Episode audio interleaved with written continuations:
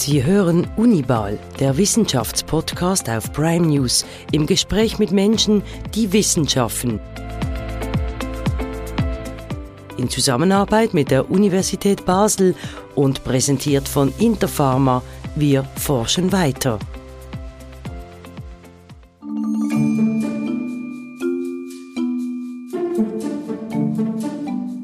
Likes und Tagging. Das sind die Währungen in den sozialen Medien.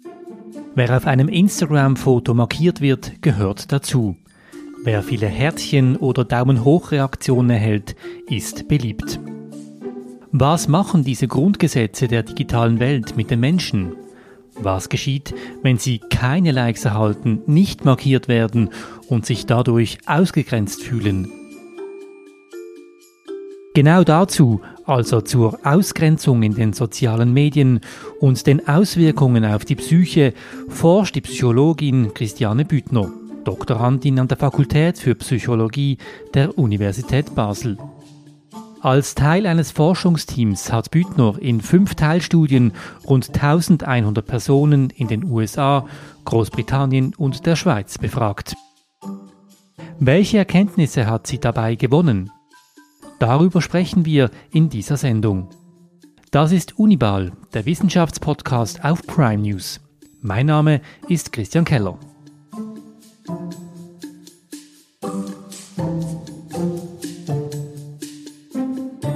Frau Büttner, vielen Dank für die Gelegenheit zu diesem Gespräch. Herzlich willkommen bei Unibal.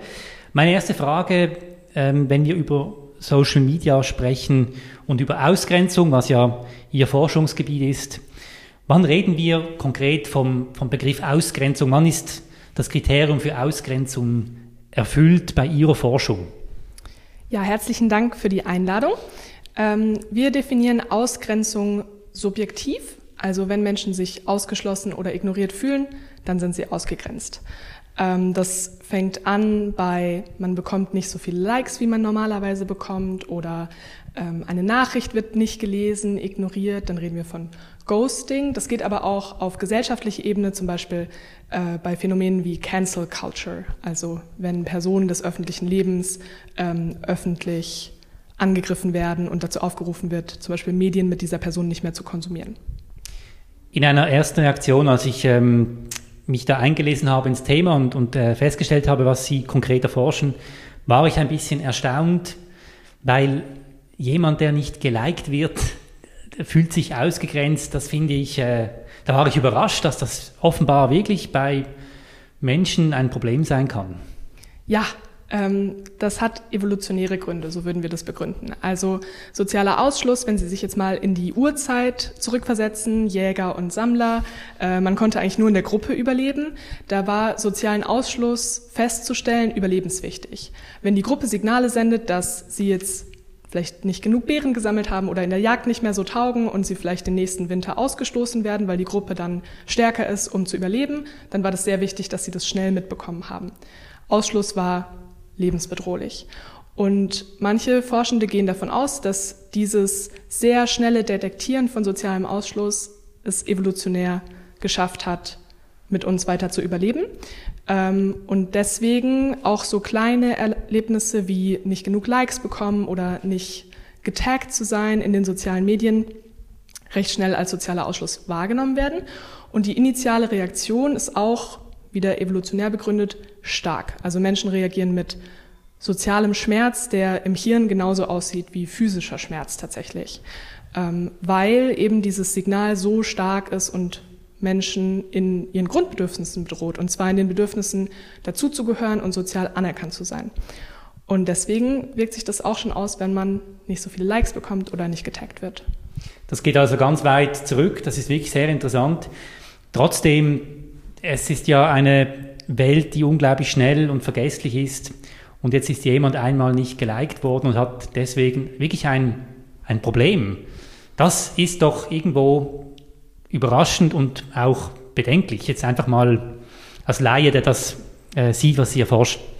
Genau, zum Glück ist es auch so, dass Menschen sich schnell von sozialem Ausschluss erholen. Also die Initiale Detektion ist stark und schmerzhaft und bei den meisten Menschen läuft es automatisch ab. Aber die meisten Ausschlusserfahrungen, gerade wenn es so eher nichtige Ausschlusserfahrungen sind, da erholen sich die meisten Menschen in zwei bis drei Minuten. Ähm, aber das kann sich natürlich sammeln. Also überlegen Sie jedes Mal, wenn in Ihrem Freundeskreis äh, ein Bild in den sozialen Medien geteilt wird, dann sind Sie nie drauf, sind nie getaggt dann könnte das schon ein größeres Signal sein, als einmal nicht markiert zu sein. Wenn man das umdreht, dann geht es ja in eine andere Richtung. Das ist ja eigentlich Mobbing. Ja, der große Unterschied zu Mobbing im Vergleich zu sozialem Ausschluss ist, dass Mobbing kann sozialen Ausschluss beinhalten, aber Mobbing oder auch Ablehnung ist eigentlich die direkte Kommunikation von Negativen. Ich mag dich nicht, du darfst nicht mitspielen, ich möchte dich hier nicht dabei haben. Mhm. Sozialer Ausschluss ist immer die Abwesenheit von Kommunikation. Keine Likes bekommen, nicht markiert zu sein, ignoriert zu werden, geghostet zu werden. Und es gibt Untersuchungen, die zeigen, dass sozialer Ausschluss und Ablehnung schmerzen, aber sozialer Ausschluss unter bestimmten Bedingungen sogar noch mehr schmerzt als Ablehnung. Und das wird damit erklärt, dass man nicht weiß, warum. Und diese Unsicherheit kann auch so einen Gedankenkreislauf aufrechterhalten, wo man sich fragt, aber warum wurde ich jetzt nicht markiert? Oder wenn wir jetzt heftigere Erfahrungen ähm, überlegen, sowas in der Schule, warum darf ich nie mitspielen, warum sprechen die anderen nicht mit mir, weil eben die Gründe nicht kommuniziert werden. Und ein einfaches Ich mag dich nicht, ich will dich nicht dabei haben, ist besser zu verstehen zumindestens. Wenn wir versuchen, eine Komponente zu finden ähm, auf der Zeitachse, die digitalen Medien gibt es noch nicht so lange. Wenn man das vergleicht, was war denn das früher? Kann man das irgendwie einordnen? Also früher gab es ja keine Likes. Es gab andere Formen, Zeitungsberichte, aber das war viel schwerfälliger. Ähm, weil das ist ja nicht ein neues Phänomen wahrscheinlich. Oder ist das, ist das ein neues Phänomen, das äh, durch die digitalen Medien befeuert wird? Ich würde schon die Behauptung aufstellen, dass Social Media Ausschlusserfahrungen in diesen kleinen Ausschlusserfahrungen häufiger machen können für diejenigen, die Social Media nutzen. Aber sozialer Ausschluss ist so alt wie die Menschheit. Also im Fachjargon äh, nennen wir sozialen Ausschluss auch Ostrazismus. Und das kommt aus dem griechischen Brauch, dass Menschen in der Griechisch, im, im, alten Griechenland, die nicht mehr Teil der Stadt sein sollten, erhielten Tonscherben, die hießen Ostraka mhm. und wurden damit verbannt. Also ein Ritual, was einfach ähm, Jahrhunderte, Jahrtausende alt ist. Aber soziale Medien machen es sehr einfach, Aufmerksamkeit in kleinen Reaktionen zu messen, also ein Like, ein Emoji, eine Nachricht. Und das ist schon anders als im realen Leben, wo man zwischenmenschliche Kommunikation anders interpretieren muss. Okay. Ja. Wir werden später konkret über Ihre Forschung sprechen, die Sie betreiben. Mich würde an dieser Stelle jetzt zunächst noch interessieren, sind es denn spezielle Altersgruppen, ähm, die hier betroffen sind? Also sind das vor allem Jugendliche, die noch ja, stärker in der Selbstfindungsphase sind? Sind das aber auch ältere Personen? Was können Sie dazu sagen? Wir machen bisher Forschung vor allem mit jungen Personen, die aber über 18 Jahre alt sind. Ähm, es gibt aber Erkenntnisse dazu, dass junge Personen, sagen wir bis 25, 30 etwa, sehr viel mehr Wert darauf legen, wie ihr sozialer Zirkel ist und was Freunde, Freundinnen denken. Gerade Jugendliche definieren sich sehr stark darüber, was andere Jugendliche über sie denken. Und es gibt Überlegungen, dass deswegen sozialer Ausschluss bei jungen Personen mehr schmerzen könnte. Ähm, wir streben jetzt an, auch diese Ausschlusserfahrungen im Online-Bereich auch bei älteren Personen zu untersuchen und da auch zu verbreitern, zum Beispiel eine Ausschlusserfahrung oder ein Ausschlussgefühl, was ältere Menschen wahrscheinlich häufiger haben, ist, dass sie einfach nicht auf dem Laufenden sind, dass sie nicht mitsprechen können, weil sie eben nicht wissen, was ist überhaupt dieses Instagram und was macht man da. Und ähm, wenn aber jüngere Personen in ihrem Umfeld das viel benutzen und die Lebenswirklichkeit sich viel darum dreht, dann ist das eine Ausschlusserfahrung, die vielleicht in den älteren Gruppen eher vorhanden ist. Das ist interessant. Ich kenne ältere Leute wie mein Vater, die sind stolz, nicht einmal eine E-Mail-Adresse zu haben. Ja, und andere spammen das ganze Facebook zu. genau. Gibt es Unterschiede zwischen Mann und Frau? Die kurze Antwort ist nein. Ist vielleicht auch zu komplex das Thema, um das so einfach beantworten zu können.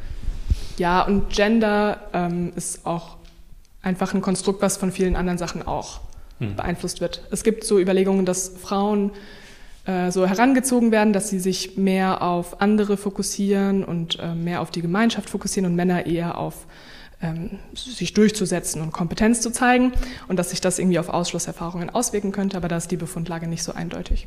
Ich möchte gerne hier noch die Frage stellen, wie weit kann das gehen, wenn sich jemand ausgegrenzt fühlt? Sie haben gesagt, ähm, man, man erholt sich relativ rasch wieder davon. Aber kann das auch wirklich zu Erkrankungen führen, dass jemand arbeitsunfähig wird oder noch weiter? Ähm, wie ist das?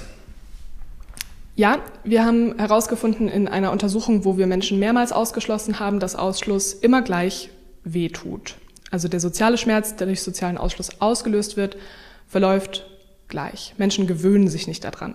Und das ist wichtig, weil es zum Beispiel Erkenntnisse aus der Katastrophenforschung gibt, dass wenn man denkt über zum Beispiel Betroffene von Erdbeben oder Betroffene von Menschen äh, von Regionen, in denen es viele Hurricanes gibt, die gewöhnen sich dann irgendwann daran, dass man denen nicht mehr so dolle hilft. Ähm, das heißt, es ist schon mal wichtig zu wissen, es tut immer gleich weh und Menschen, die sozialen Ausschluss erfahren, oft und immer wieder sollte trotzdem geholfen werden. Ähm, es gibt Befunde, die zeigen, dass Menschen, die chronisch ausgeschlossen werden, immer, immer wieder äh, Depressionen entwickeln, mhm. auch mit, äh, mit Depressionen diagnostiziert werden. Ähm, es gibt Befunde, die zeigen, dass chronischer Ausschluss zu Suizidalität führen kann, also Selbstmordgedanken und auch mit physischen Problemen einhergeht. Also, also das kann ganz extrem enden. Genau, das ist eine Art von sozialem Stress, dem man auch sehr schlecht entkommen kann, weil es wird ja gerade nicht kommuniziert. Es wird ihnen nicht gesagt, warum sie immer wieder auf diese stille Ablehnung treffen und deswegen kann man da auch nur sehr schwer wieder rauskommen. Gibt es aufgrund der Forschung, die ja eigentlich noch am Anfang steht, wenn ich das so richtig jetzt wiedergebe, in, zumindest in diesem Bereich der digitalen Medien, sozialen Medien, schon Ansätze, wie man so etwas ähm, behandeln kann? Nicht wirklich. Mhm. Ähm, das ist auch was, wenn ich mir was wünschen dürfte für die Zukunft, dass wir uns in der Forschung darauf noch mehr fokussieren. Wie kann man diesen Menschen helfen, die sich chronisch ausgeschlossen fühlen? Ähm, ich habe auch ein bisschen was zu der Täterperspektive in großen Anführungszeichen gemacht. Ähm, und es gibt gute Gründe, warum man jemanden nicht dabei haben möchte. Jetzt überlegen Sie, Sie planen Ihre nächste Geburtstagsfeier. Sie können nicht ganz Basel einladen. Sie müssen eine Liste machen.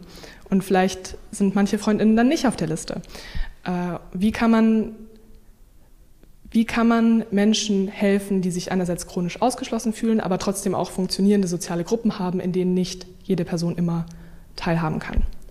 Ähm, es gibt Ansätze aus der klinischen Psychologie, dass manche Verhaltensweisen, ohne jetzt äh, sogenanntes Victim Blaming betreiben zu wollen, aber zum Beispiel gewisse Attributionsmuster, also worin sieht man die Gründe, ausgeschlossen zu werden, dass man die vielleicht auch mit therapeutischen Interventionen angehen könnte. Mhm. Gut, dann gehen wir zum nächsten Themenblock und sprechen konkret über Ihre Forschungstätigkeit. Gemeinsam mit der Universität Koblenz-Landau hat Christiane Büttner fünf Teilstudien durchgeführt. Bei dem internationalen Forschungsprojekt wurde bei 1149 Teilnehmenden der Zusammenhang zwischen veröffentlichten Fotos auf Instagram und Ausgrenzungserfahrungen untersucht. Wie sich herausstellte, spielt das Bedürfnis nach Zugehörigkeit eine entscheidende Rolle. Um den Wunsch nach Zugehörigkeit einstufen zu können, haben Christiane Büttner und Mitforschende einen neuen Messwert definiert. Dann möchte ich jetzt mit Ihnen über, ich hoffe, ich sage es richtig, den DTBP-Wert sprechen den Sie entwickelt haben, gemeinsam in Partnerschaft mit einer anderen Universität und der ein wichtiger Bestandteil ist Ihrer Forschungsarbeit. Sie können besser Englisch als ich. Ja. Was bedeutet diese englische Abkürzung? Warum geht es bei Ihrer Forschung anhand dieses Wertes? Ja, also DTBP ist ein englischer Begriff, abgekürzt ähm, und heißt Desire to Belong Publicly. Ähm, und ich würde es auf Deutsch übersetzen als das Bedürfnis, öffentlich dazu zu gehören. Das ist ein bisschen sperriger auf Deutsch. Ähm, deswegen sind wir froh, dass wir mal auf Englisch schreiben dürfen. Ähm, und zwar ist dieser Wert entstanden aus der Überlegung, dass es manchen Menschen nicht nur wichtig ist, dazuzugehören, das ist was, was wir schon lange wissen, also es ist eigentlich fast ein universelles Bedürfnis, dazuzugehören und ein Minimum an sozialen Beziehungen zu haben in Quantität und Qualität, also nicht nur viele Freunde, sondern auch wirklich tiefgehende Freundschaften ähm, oder soziale Beziehungen. Und wir haben gedacht, es gibt einen Unterschied darin, wie wichtig es Leuten ist, das online darzustellen.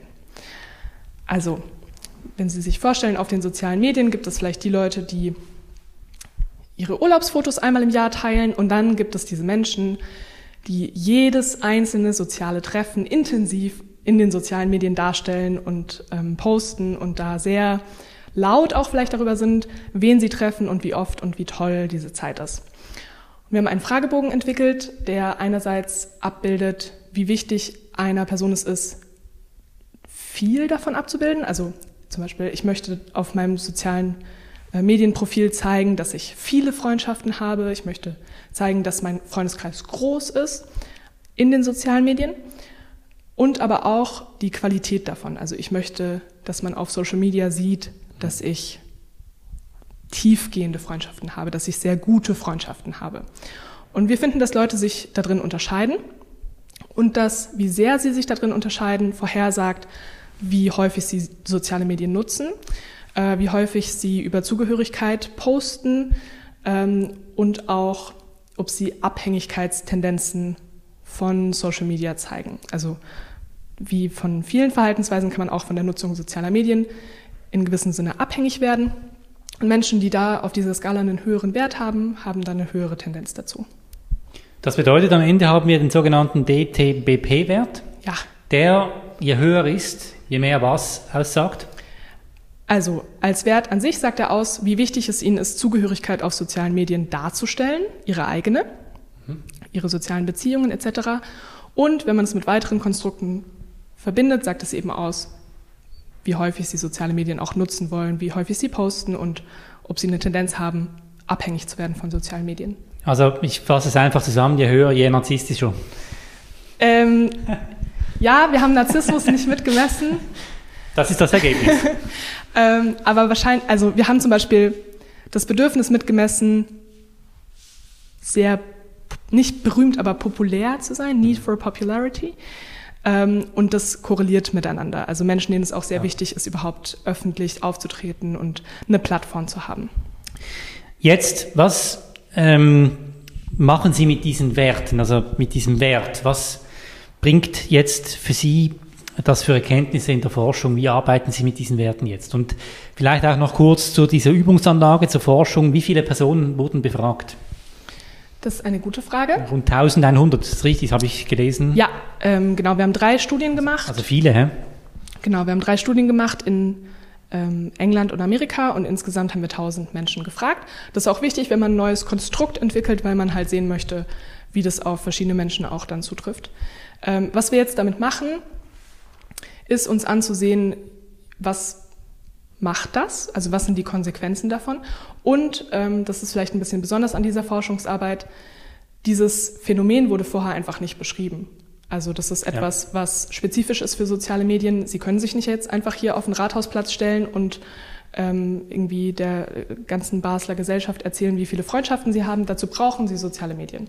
Ähm, und das zu beschreiben und für die Forschungs Welt und auch für die äh, Nicht-Forschungsöffentlichkeit zugänglich zu machen. Das war jetzt der erste Schritt dieser Arbeit.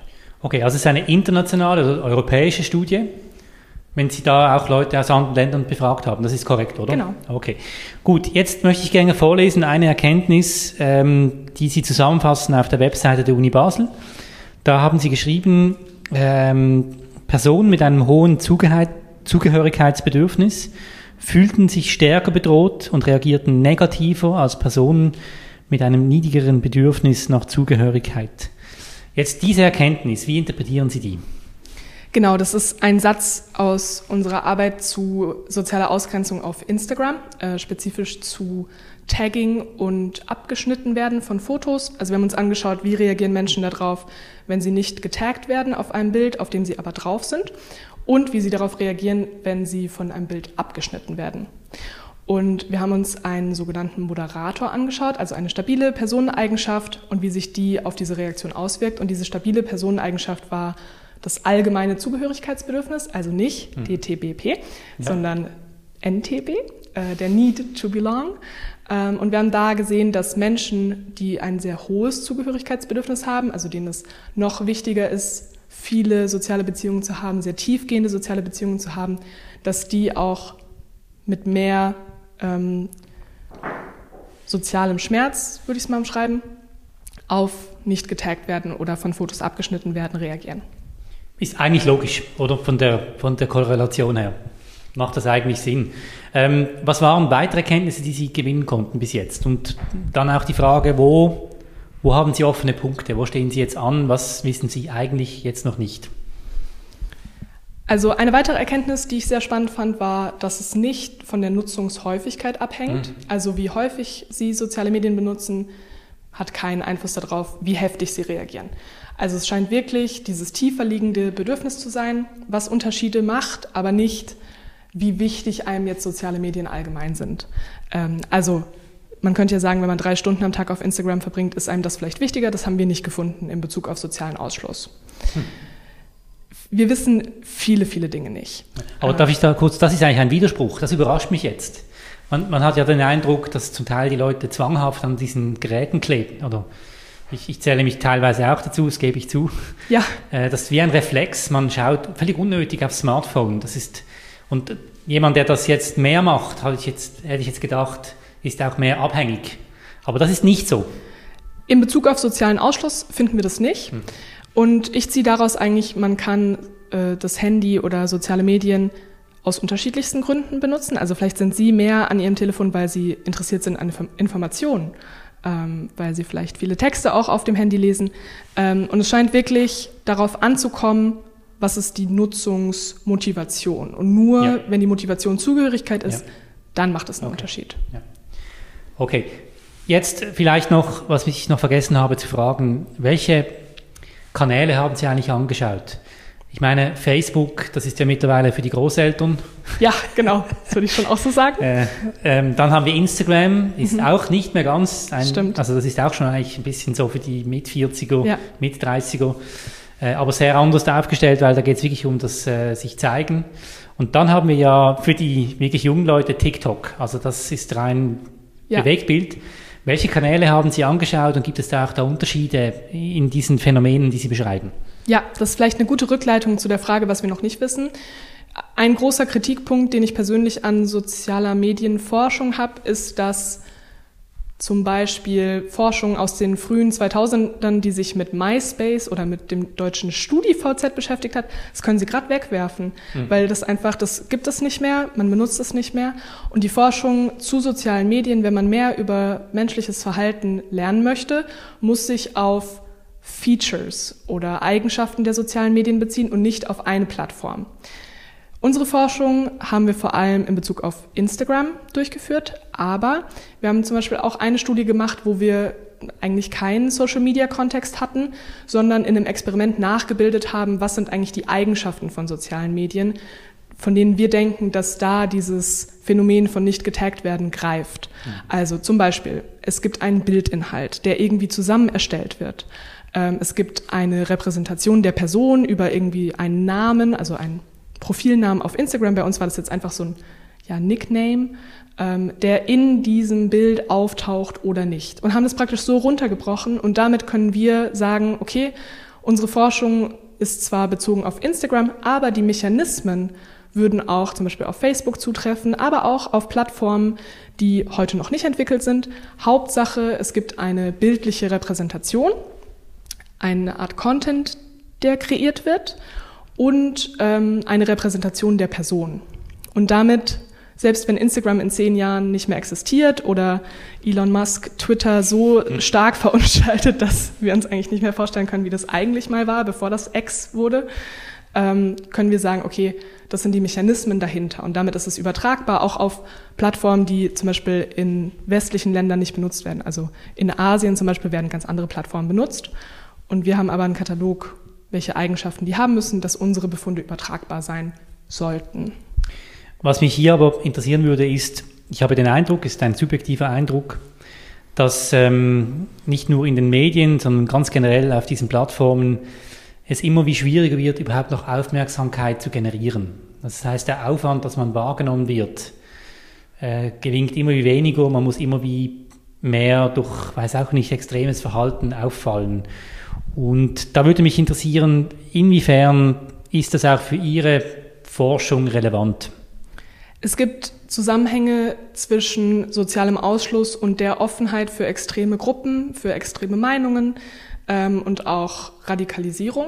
Also wenn Sie sich zum Beispiel Biografien anschauen von terroristischen Personen, gibt es da oft Elemente von nicht dazugehören, ausgeschlossen sein, abgelehnt werden. Und wenn man das jetzt auf den sozialen Medienkontext überträgt, ich spekuliere jetzt hier, ich habe dazu keine Daten, aber Stellen Sie sich vor, Sie werden immer wieder ignoriert für das, was Sie auf Social Media posten. Dann könnte es ja sein über die Zeit, dass Sie sich eher Hate Speech oder den sogenannten Shitstorms zuwenden, weil es dafür viel Aufmerksamkeit gibt. Mhm. Ähm, ja. Genau. Ja. Und also Sie haben jetzt gesagt, Sie, Sie können, es gibt keine Daten, aber ich denke, für, für Ihre Forschung ist das schon noch relevant, weil dadurch verändert sich ja vielleicht auch ähm, das Gefühl der Leute, eben nicht wahrgenommen oder wahrgenommen zu werden. Genau, mit extremen Taten bekommt man mehr Aufmerksamkeit. Ähm, und das könnte eine Konsequenz daraus sein. Wir schauen uns aktuell Daten von Twitter, jetzt X und äh, Reddit an ähm, und haben uns da angeschaut, wie häufig Personen Likes bekommen, relativ zu wie häufig sie normalerweise Likes bekommen. Und äh, haben da gesehen, dass sich das auf die Posting-Frequenz auswirkt. Und in dem nächsten Schritt wollen wir uns ansehen, ob diese Postings, die auf besonders unbeliebte Posts folgen, ob die zum Beispiel in der Sprache extremer sind oder ähm, stärkere Emotionalität haben, um eben diesen Gedanken, ich werde jetzt extremer, um Aufmerksamkeit zu bekommen, ob wir das in den Daten finden können. Sehr spannend. Dann reden wir auch im nächsten Themenblock darüber, was Sie eben noch nicht wissen. Das wollen wir vertiefen und auch, was Ihre Leidenschaft ist für die Forschung. Seit vier Jahren forscht Christiane Büttner zu Ausgrenzung und Zugehörigkeitsgefühl in den sozialen Medien. Nun steht sie mit ihrer Dissertation kurz vor dem Abschluss. Doch viele Aspekte zu dem Thema sind nach wie vor eine Blackbox. Wir haben es im zweiten Themenblock schon aufgegriffen. Es gibt viele Punkte, die Sie noch nicht wissen. Da, darauf wollen wir jetzt eingehen. Ähm, Sie haben ein bisschen Ausblick gegeben, was jetzt bei Ihnen die Themen sind, die anstehen. Was interessiert Sie am meisten, was Sie noch nicht wissen? Wo würden Sie gerne äh, mehr Erkenntnisse haben? Also im Bereich, ich kann vielleicht eine zweiteilige Antwort geben. Im Bereich Social Media Ausgrenzung würde ich sehr gerne noch mehr auf objektive Verhaltensweisen abzielen, also wir fragen Menschen ganz oft, was sie denken, fühlen und tun, aber soziale Medien eröffnen auch die Perspektive zu schauen, was Menschen tatsächlich tun, wie viel sie tatsächlich posten, wie viele Likes sie anderen Personen geben. Und das ist, also ist etwas, was wir außerhalb von Social Media viel schwieriger ähm, beobachten können. Von dem her, objektive Messungen ähm, interessieren mich da sehr und da würde ich gerne noch mehr machen. Ansonsten habe ich einen Schwerpunkt auf Alltagserfahrungen von sozialem Ausschluss. Da passt das mit den sozialen Medien super gut dazu, weil das eben sehr häufige Erfahrungen sind. Und da fragen wir Menschen eigentlich in ihrem täglichen Leben, was für Ausgrenzungserfahrungen machen sie, wie reagieren Menschen darauf. Und ähm, da würde mich vor allem noch reizen, diversere Populationen anzusehen. Also ähm, viel von unserer Forschung findet in der Schweiz und in englischsprachigen Ländern statt, aber die Welt ist ja viel größer als Amerika, Schweiz und Großbritannien. Und da würde mich äh, sehr interessieren, kulturell noch mehr zu lernen. Was bedeutet sozialer Ausschluss in anderen Kulturen? Ähm, was berichten Menschen als sozialen Ausschluss außerhalb von unserer europäisch-englischsprachigen Bubble? Sie schreiben eine Doktorarbeit zu diesem ganzen Thema. Sie forschen weiter. Wie ist da jetzt der Zeitplan? Ich bin jetzt seit fünf Tagen in meinem letzten Jahr von meiner Doktorarbeit. Äh, Jahr ja, vier von vier hat jetzt angefangen. Ähm, das heißt, ich darf noch ein Jahr weiter forschen und darf dann danach eine Arbeit darüber schreiben, äh, was wir gelernt haben. Und jetzt aktuell beschäftige ich mich eben noch mehr mit den Alltagserfahrungen von Menschen, ähm, und hoffe, dass ich da noch viel lernen kann, sodass ich dann am Ende einen schönen Abschluss schreiben kann. Was ist Ihre Leidenschaft für die Forschung? Für die Forschung allgemein. Ich glaube, fast niemand darf in seinem Beruf Dinge lernen, die andere noch nicht wussten. Also das Gefühl, Forschung hat ja oft auch was mit Neuheit und ähm, Entdecken zu tun. Sachen rausfinden zu dürfen, die die Menschheit vorher nicht wusste, das ist einfach ganz grandios. Ähm, zum Thema soziale Ausgrenzung begeistert mich wirklich der Alltagsbezug. Also wenn ich jetzt drei Menschen im Tram frage, ob sie sich schon mal ausgeschlossen gefühlt haben, dann ist die Wahrscheinlichkeit, dass die Ja sagen und eine Geschichte dazu erzählen können, sehr groß. Also Menschen können eigentlich immer direkt was damit anfangen, was ich tue und haben eine gewisse Verbindung dazu. Und das finde ich ist in wenig Forschungsbereichen so und das fasziniert mich und treibt mich auch an, darüber mehr zu lernen. Wie sehr hat sich das auch schon vermischt mit eigenen Erfahrungen? Ich weiß nicht, sind Sie auf Social Media?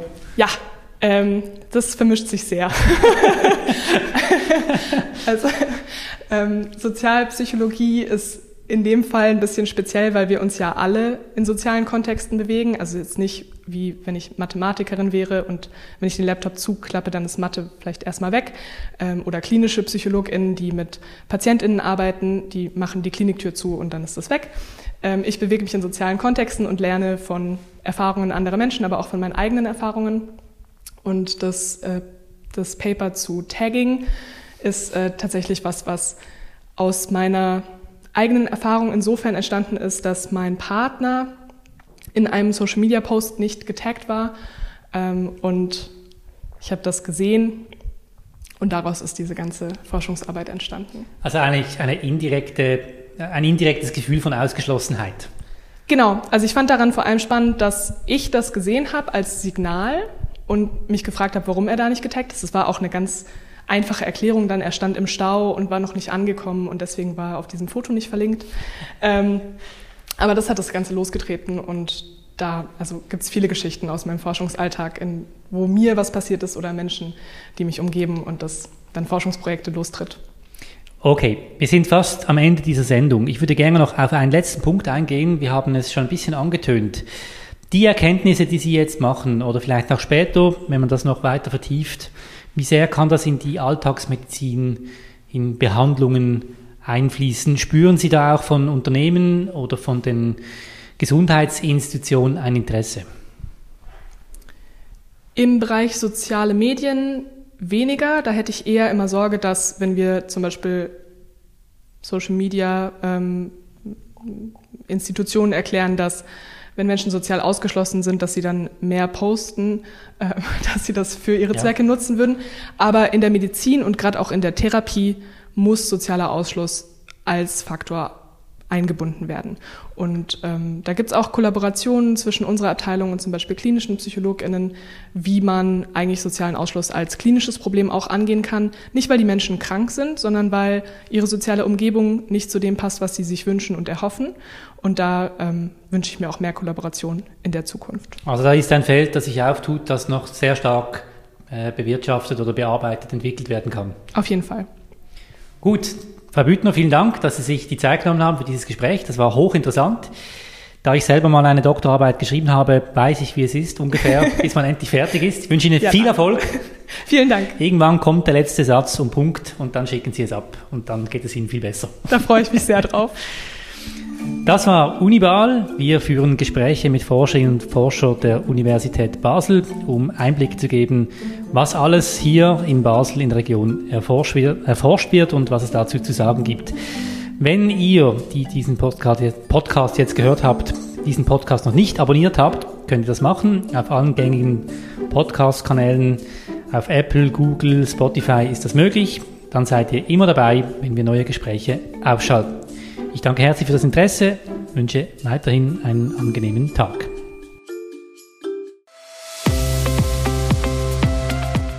Sie hören Unibal, der Wissenschaftspodcast auf Prime News, im Gespräch mit Menschen, die Wissenschaften. In Zusammenarbeit mit der Universität Basel und präsentiert von Interpharma, wir forschen weiter.